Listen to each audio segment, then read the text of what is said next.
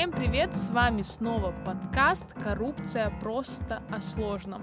С вами я, Высоцкая Валерия, доцент кафедры Тюменского государственного университета кафедры таможенного дела и организатор различных молодежных мероприятий Тюменской области. А меня зовут Аня Решетарь, и в этом подкасте я просто неравнодушный человек э, к проблемам современного общества. И сегодня мы поговорим об ответственности за коррупцию. Это, пожалуй, одна из самых интересных тем и ожидаемых, я надеюсь. В прошлых выпусках мы говорили о огромном многообразии средств противодействия коррупции и уже частично обсуждали наказание за коррупцию. Я думаю, что стоит начать с самых радикальных мер по борьбе с коррупцией. И самые радикальные меры, собственно, у нас как раз в странах Азии, о которых мы так часто упоминаем. А, китайское антикоррупционное законодательство, пожалуй, является самым жестким в мире. За взятки или хищение госимущества чиновникам грозит смертная казнь. Данная мера появилась в китайском уголовном кодексе в начале 80-х годов. Причем расстрел проводится публично. Подобных приговоров может быть несколько тысяч в год, в том числе и в отношении довольно крупных чиновников и в отношении менеджеров крупных корпораций. Кроме того, нередки случаи, когда китайским чиновникам, попавшимся на взятки, отрубали руки. Да, действительно, в Китае меры суровые, однако эта суровость закона пока не приносит существенных плодов. Так, согласно рейтингу стран по уровню коррупции, который мы обсуждали э, в более ранних выпусках, Китай по итогам 2021 года занимает 75-ю позицию. Это где-то посередине. Мгм. То есть он не является таким бескоррупционным. Мгм. И такая ситуация отчасти может объясняться избирательностью наказания. В Китае ходит поговорка Большие мошенники выступают с докладами о борьбе с коррупцией, средние производят ревизии, а мелкие попадают в тюрьму. Однако порой попадаются и большие мошенники, правда не сразу, например, для некоторых случаев необходимо 20 лет. Так миллиардер Лю Хань был признан виновным по 13 статьям Уголовного кодекса КНР. Hanlong Group, которую Лю Хань основал в 1997 году и сделал одним из крупнейших поставщиков железной руды в мире, одновременно была оштрафована на 300 миллионов юаней, это 3,1 миллиарда рублей, за предоставление неверной информации для получения банковских кредитов. Следствие установило, что один из богатейших жителей Китая тайно возглавлял крупную преступную группировку, занимавшуюся убийствами, нелегальным казино и торговлей оружием. Я в шоке. Вместе с Люханем были казнены и четверо людей из его ближайшего окружения. Еще раз отмечу, что его поймали только спустя 20 лет. Кошмар. Ну, это абсолютное, конечно, удивление, но также меня удивляет, что казнь за взяточничество полагается еще в одной стране, на Кубе. Да, и, кстати, еще ряд стран, где наказания очень жестокие. Например, в Арабских Эмиратах коррупционерам просто отрубают руку. Как за воровство. Ведь взятка, она и есть воровство, когда чиновник хочет залезть за деньгами и в ваш карман.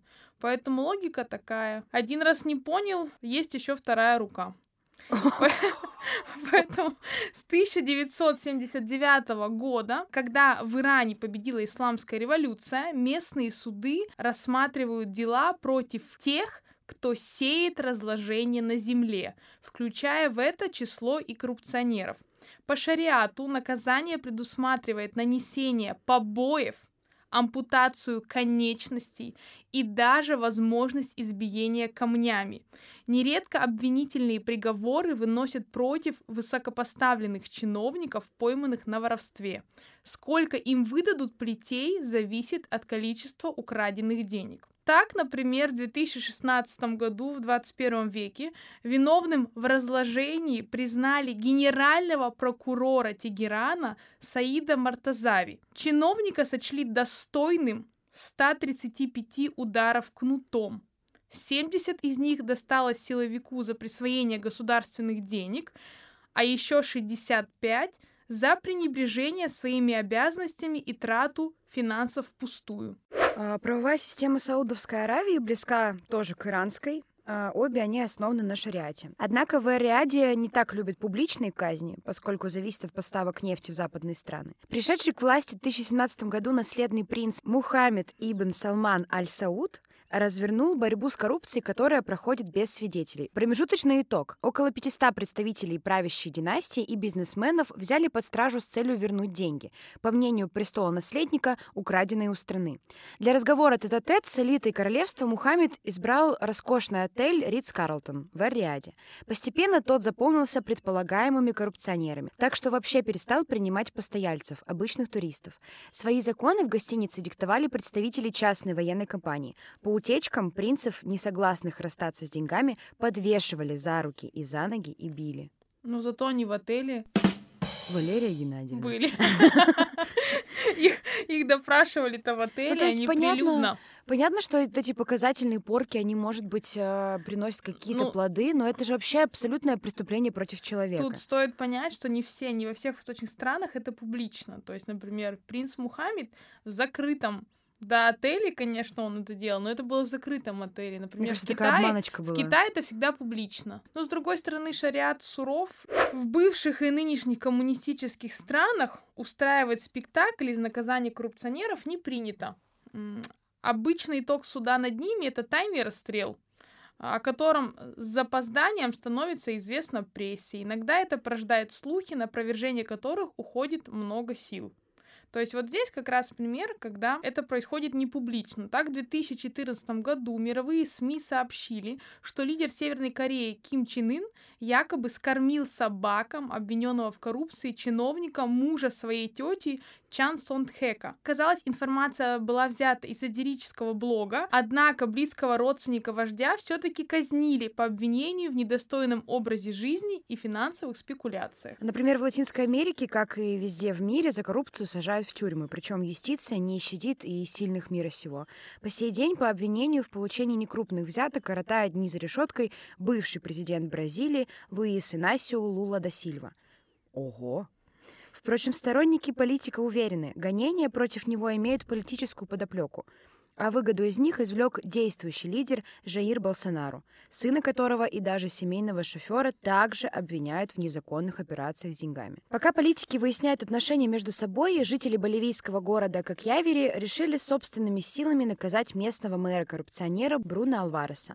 Градоначальника, увлеченного в незаконном обогащении, заставили принять участие в карнавале. Сделать это пришлось в женской одежде. Мужчину принудили облачиться в дамское платье и шаль. Спасибо, таком- что не в купальник. да, да, да, да.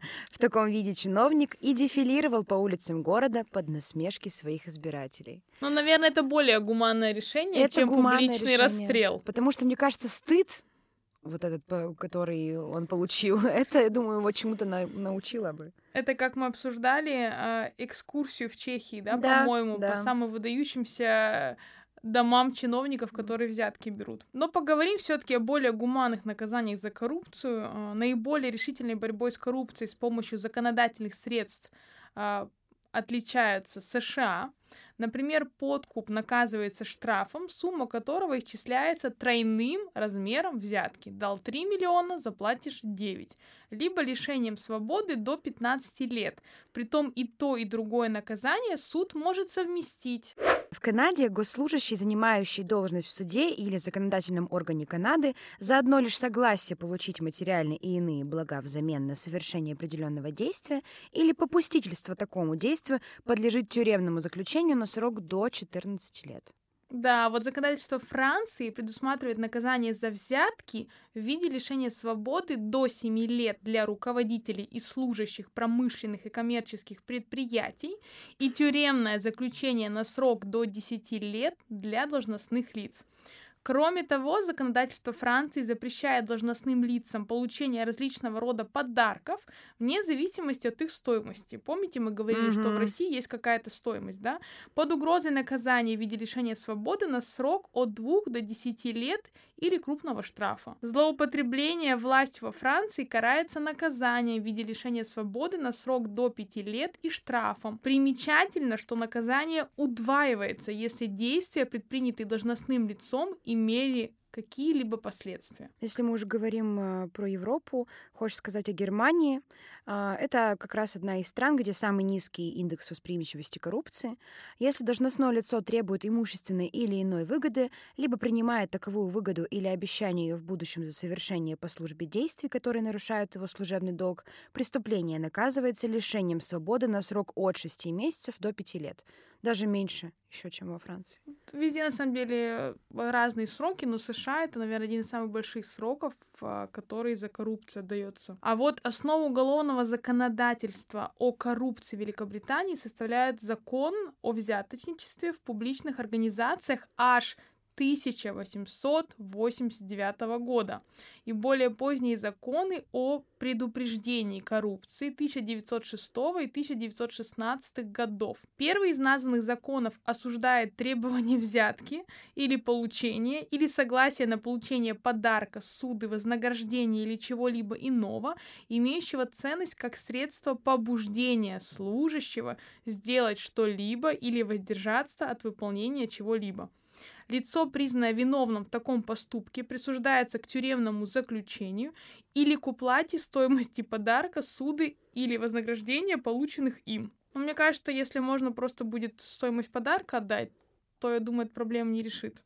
Угу. То есть, если тебя никак не наказывают, кроме того, что ты стоимость отдаешь. И что самое интересное, закон 1916 года об исправлении закона о предупреждении коррупции и дополнение к нему устанавливает ответственность за взяточничество в тех случаях, когда делом или сделкой, по поводу которых взятку дали, явился договор или предложение договора с центральным правительством или с отдельными правительственными ведомствами. Э, это речь идет как раз о государственных, я думаю, каких-то закупках о разыгрывании тендеров, так называемых. Получается, что в Соединенном Королевстве противодействие этому подумали еще в годы Первой мировой войны. Так что предусмотренное законом 1916 года взяточничество карается тюремным заключением на срок от 3 до 7 лет. Я правильно понимаю, они пользуются законом, которому уже да. больше ста лет. И они предусмотрели схемы, а, когда сделка происходит с правительством еще сто лет назад. 1916 году. Я в шоке. Во время Опять. Первой мировой войны. То есть многие законодательства только дорабатывались в конце ну, 20 да. века по этой теме. Здесь 1916 год. И они до сих пор пользуются этим. Да. Закон законом. и даже сроки. Ну, конечно, там есть какие-то дополнения, но база осталась та же. Угу. Согласно Уголовному кодексу Италии, вымогательство взятки имеет место, когда должностное лицо, злоупотребляя своей должностью, принуждает кого-либо дать незаслуженные деньги или другие выгоды. Такое деяние наказывается лишением свободы на срок от 4 до 12 лет. Уголовный кодекс Италии выделяет три состава в отдельных статьях. Получение взятки в целях совершения действий, входящих в компетенцию должностного лица, получение взятки в целях совершения действий, противоречащих компетенции должностного лица и получение взятки в в суде. Ну а что же, собственно говоря, в России вам будет за то, что вы дадите взятку или ее возьмете. Вообще стоит начать с того, что физическое лицо, совершившее коррупционное правонарушение, по решению суда может быть лишено в соответствии с законодательством РФ право занимать определенные должности государственной и муниципальной службы. То есть однажды провинившись по закону, второй раз его назначить не могут. И наш уголовный кодекс Российской Федерации поделил э, правонарушения, так скажем, на подгруппы, да, и к правонарушениям, обладающим коррупционными признаками, относятся следующие умышленные деяния.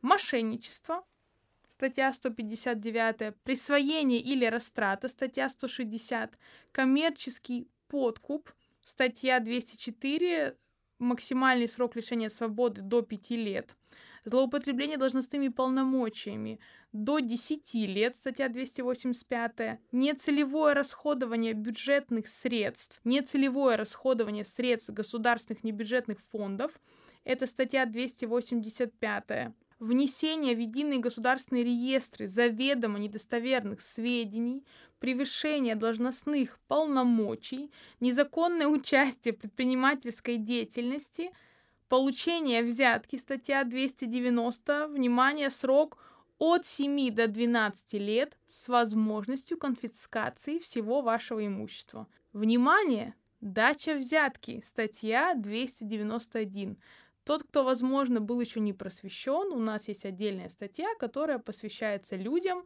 которые дают взятки. Срок, на который вас могут лишить свободы, может достигать 8 лет. Посредничество во взяточничестве сроком до 3 лет. Даже такое есть. Даже такое есть. Служебный подлог срок до 2 лет. Провокация взятки либо коммерческого подкупа подкуп или принуждение к даче показаний или уклонению от дачи показаний, либо к неправильному переводу. Статья 309. Следует отметить, что помимо того, что есть сроки лишения свободы, да, в зависимости от сумм, от факторов, там, поведения человека, предыдущей его жизни, там, привлекался он, не привлекался уже, э, конечно же, можно отделаться штрафом. Но следует отметить, что штраф может быть огромнейший. То есть штрафы достигают миллионов, потому что уголовный кодекс, как мы поняли, э, много статей да, специальных сформулировал, в которых э, как раз отражаются коррупционные признаки. Получается, что уголовный кодекс охватывает все роли внутри коррупционных отношений. Да, поэтому вот в Италии интересно, насколько мы, конечно, масштабно этот вопрос не изучали, как там это расписано, потому что Уголовный кодекс Российской Федерации расписал очень много конкретных статей. И это очень важно, поэтому каждый может открыть и почитать. И вот, например, для меня служебный подлог э, был чем-то новым. Да, посредничество да. во взяточничестве. Я тоже не знала. То есть я, честно, конечно, юрист по одному из образований, но так подробно этот вопрос не изучала. Поэтому, ну, благо наш уголовный кодекс гуманен, на мой взгляд, и руки нам не отрубают и не угу. расстреливают, а, но тем не менее, мне кажется, стоит несколько раз подумать, прежде чем совершать какие-то коррупционные действия. Возможно, вы можете оказаться третьим лицом, которое случайно попадет в круговорот этого коррупционного деяния, собственно говоря. Спасибо, что слушали наш подкаст, и услышимся с вами в следующем выпуске.